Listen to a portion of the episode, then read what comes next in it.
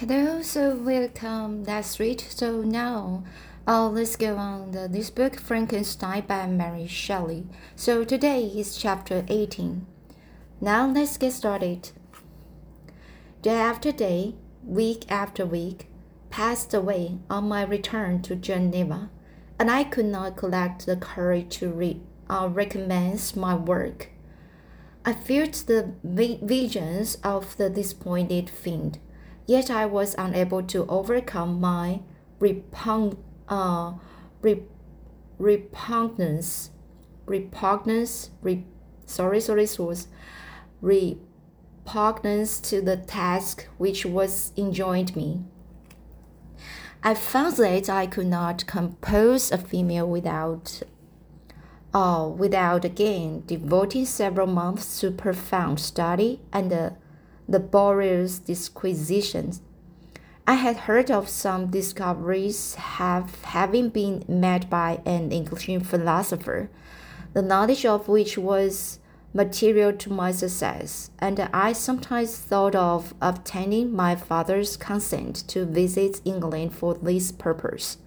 But I clung to every pretense of delay, and shrunk from taking the first step in an undertaking whose immediate necessity began to appear less absolute to me. A change indeed had taken place in me.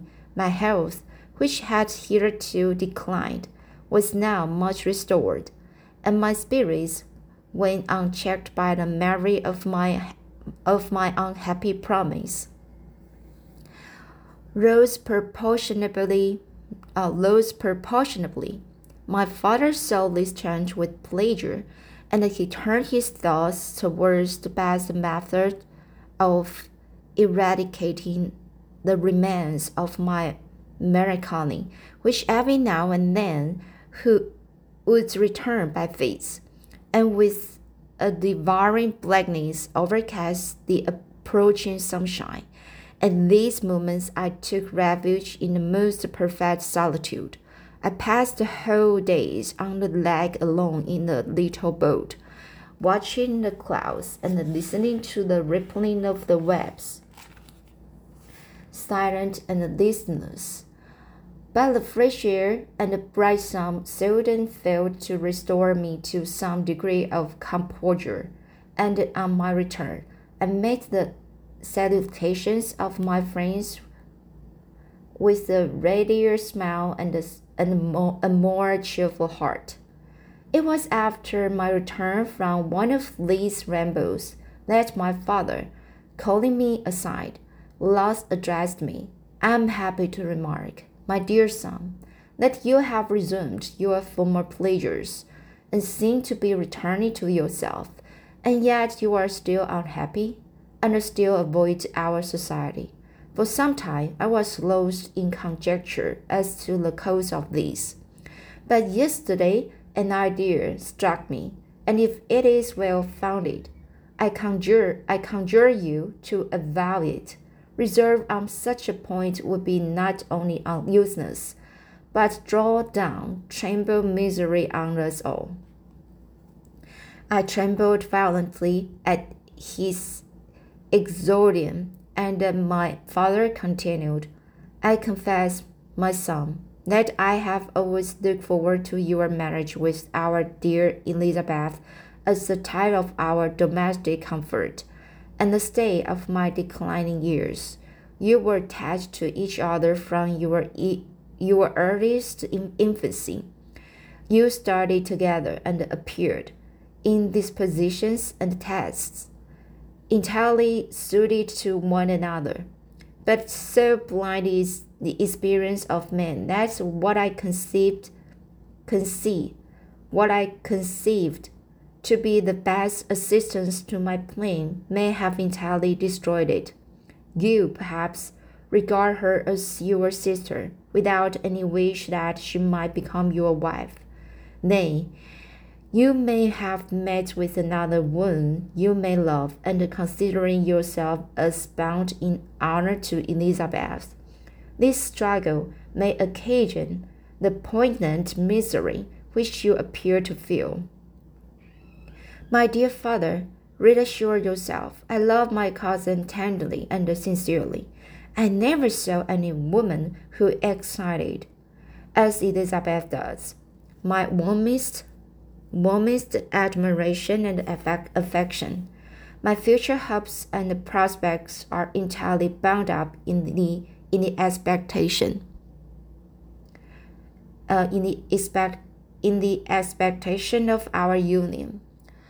The expression of your sensitive uh, sentiments, the expression of your sentiments of this subject, my dear Victor, gives me more pleasure than I have more sometime experienced. If you feel lost, be sure assured, be happy. However, however, presents it um sorry, however present events may cast a gloom gloom over us. But it is this gloom which appears to have taken so strong to, strong a hold of your mind that I wish to dissipate. Tell me, therefore, whether you object to an immediate um, immediate uh, solemnization of the marriage. Marriage. We have been unfortunate, and recent events have drawn us from that everyday everyday tranquility befitting my years and infirmities. You are younger, yet I do not suppose, possess, possess, possessed as you are of a competent fortune, that an early marriage would at all interfere with any future plans of honor and utility that you may have formed. Do not suppose, however, that I wish to dictate happiness to you, or let a de delay on your part would cause me any serious uneasiness. Interpret my words with candor, and answer me, I conjure you, with confidence and sincerity. I listened to my father in silence, and remained for some time incapable of offering any reply. I resolved I revolved, sorry, I revolved rapidly in my mind a multitude of thoughts, and endeavored to arrive at some conclusion. Alas, to me, the idea of an immediate union with my Elizabeth was one of honor and dismay. Oh, sorry. Uh, to me, the idea of an Im immediate union with my Elizabeth was one of horror and dismay. I was bound by a solemn promise which I had not yet fulfilled, and dared not break. Or if I did, what, what manifold miseries might not impend over me and my devoted family. Could I enter into a festival with this deadly weight yet hanging round my neck, my neck, and the, and bowing me to the ground? I must perform my engagement and that monster departs with his mate before I allowed myself to enjoy the delight of an union from which I expected, expected peace which I expected peace.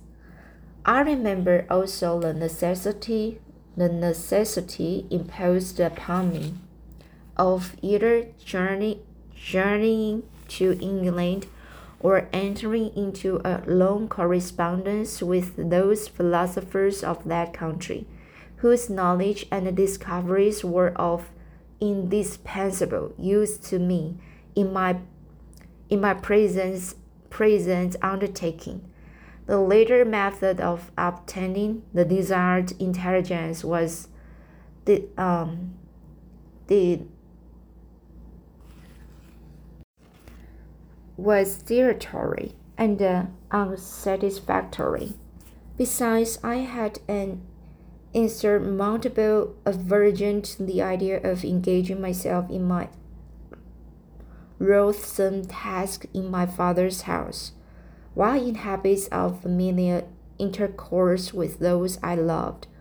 I knew that a thousand fearful accidents might occur, the slight, slightest of which would disclose the tale to thrill, thrill unconnected with me with horror.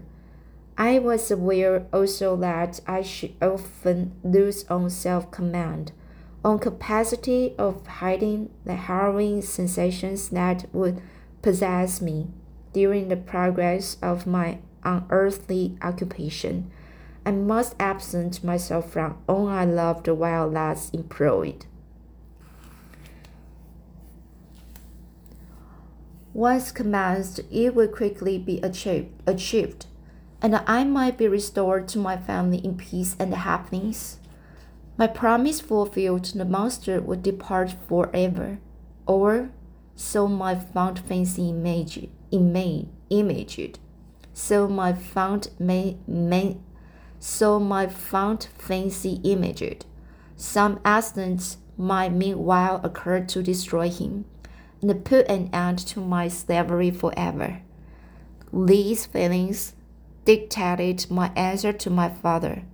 I expressed the wish to visit England, but I, but considering considering the true reasons of this request, I clothed clothed my desires under a guise which excited no suspicion, while I urged my desire with an earnestness that it easily induced my father to comply.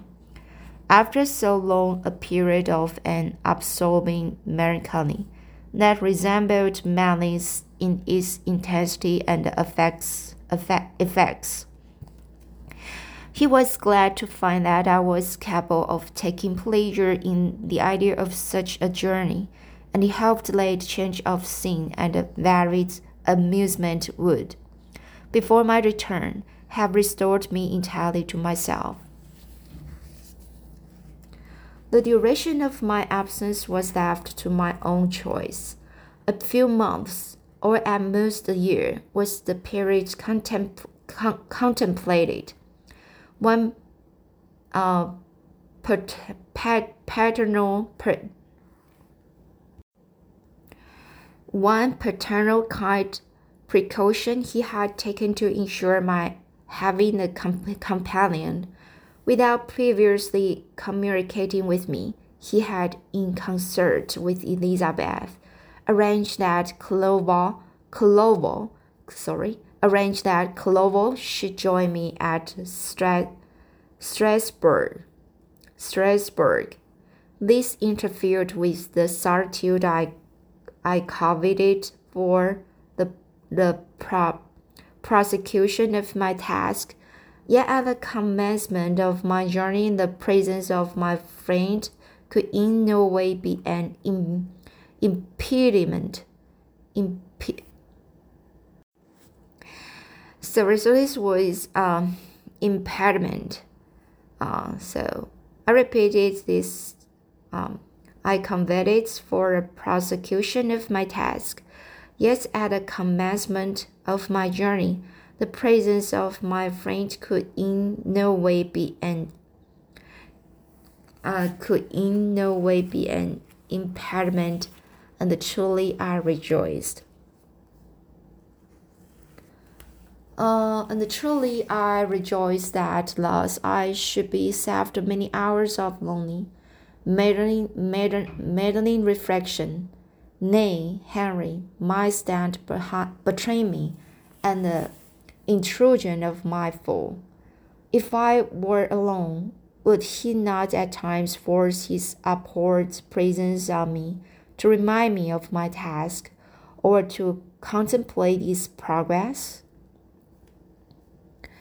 To England, therefore, I was bound, and it was understood that my union with Elizabeth, Elizabeth should take place immediately on my return.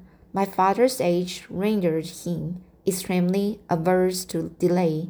For myself, there was one reward I promised myself from my detested toils, one consol- consolation for my unparalleled sufferings. It was the prospect of that day when, enfranchised from my miserable slavery. I might claim Elizabeth and forget the past in my union with her. I now made arrangements for my journey, but one feeling haunted me, which filled me with fear and agitation. During my absence, I should leave my friends unconscious of the existence of their enemy, and unprotected from his attacks. Exasperated as he might be my, by my departure, but he had promised to follow me wherever I might go. And would he not accompany me to England? This imagination was dreadfully dreadful in itself but soothing, inasmuch as it supposed the safety of my my friends. I was agonized with the idea of the possibility that the reverse of this might happen.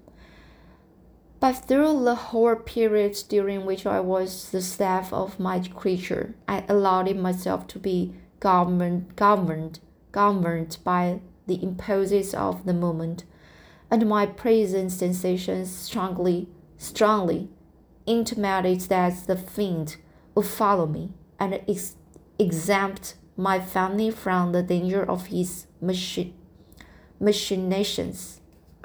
It was in the later end of September that I again quitted my native country. My journey had been my own suggestion, and Elizabeth, therefore, um, a quiz. Uh, therefore, acqui acquiesced, acquiesced, but she was filled with disquiet at the idea of my suffering away from her. The inglows of misery and grief. It had been her care which provided me a companion in Clover and yet a man is blind to a thousand minute circumstances which call forth a woman's uh, sedulous attention. She longed to bid me hasten my return. A thousand conflicting emotions rendered her mute as she bade me a tearful silent farewell. I threw myself into the carriage that was to convey convey me away, hardly knowing whither I was going and careless of what was passing around. I remembered only, and it was with a bitter anguish that I reflected on it, to order that my chemical in instruments should be packed to go with me, filled with dreary imaginations, I passed through my many beautiful and majestic scenes, but my eyes were fixed and unobserving. I could only think of the burn, the bourne, the bourne of my travels, and the work which was to occupy me whilst the, they endured. After some days spent, spent in listless indolence, during which I tra uh, traversed many leagues. I arrived at Strasbourg, where I waited two days for Clover. He came, alas, how great was the contrast between us! He was alive to every new scene, joyful with when he saw the beauties of the setting sun, and more happy when he beheld it rise and recommence a new day. He pointed out to me the shifting colors of the landscape and the appearances of the sky. This is what it is to live, he cried. Now I enjoy existence. But you, my dear Frankenstein, wherefore are you desponding and sorrowful? Sorrowful. Oh, Frankenstein, wherefore are you desponding and sorrowful? In truth, I was occupied by gloomy thoughts, and neither saw the descent of the evening star, nor the golden sunrise reflected in the Rhine. And you, my friend, would be far more amused with the journal, the journal of Clover, who observed the scenery with an eye of feeling and delight, then in than in listening to my reflections. I, a miserable wretch, haunted by the curse that shut up every avenue to enjoyment. So so far, I just feel like you know Frankenstein just can't be free, um, because uh, he said um, he now is uh, he what he he was controlled by his creature creature. So but uh, sometimes um when we are just in the story we just uh we are like um uh be controlled by author or whole story structure but now if you we are human now uh in the reality we still have the way to find out uh to resolve to find out any sources uh, to to resolve. So I think um, the sometimes uh, this story uh, when the the main character uh, he now is in the position narrowing by himself. So that's why I just can't. Sometimes I when I just feel so sad when I read this when I read this story, and um, because um, the main character just can't open his heart and to tell, and some sometimes um, uh, he just can be so active to find a way to to solve this kind of problem, uh, or uh, maybe in the beginning um, uh, is wrong to create a creature, right? So sometimes I just uh, it's a story, you know, uh, because it's a horror story. So here I will just continue for the second part of the chapter 18 next time. So see you next time.